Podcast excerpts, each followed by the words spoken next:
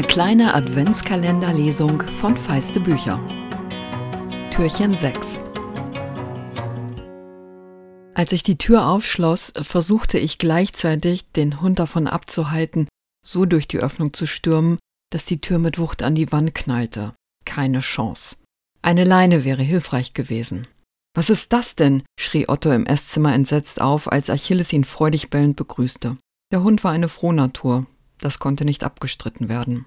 Er neigte dazu, Familienmitglieder mit Umarmungen zu begrüßen, ungeachtet der Tatsache, dass es nur wenige Menschen gibt, die von einem 50 Kilogramm schweren Hund umarmt werden möchten. Dem dumpfen Geräusch aus dem Esszimmer sowie dem Stöhnen meines jüngsten Sohnes entnahm ich, dass eines der grundlegenden Gesetze der Physik wieder einmal bestätigt worden war. Zwei Körper können nicht zur selben Zeit am selben Ort sein. Ich schloss resigniert die Haustür und trat ein. Frohen Nikolaus wünschte ich Otto, der sich angewidert dagegen wehrte, von Achilles langer Zunge ebenfalls beglückwünscht zu werden. Schwer atmend kämpfte er sich unter dem Hund hervor, der sich sofort auf dem Teppich zu drehen begann und dann niederlegte. Ich, sagte Otto und wischte sich wütend die Backe ab, hatte mir ein Buch über Wölfe gewünscht. Den Wolf sehe ich, wo ist das Buch?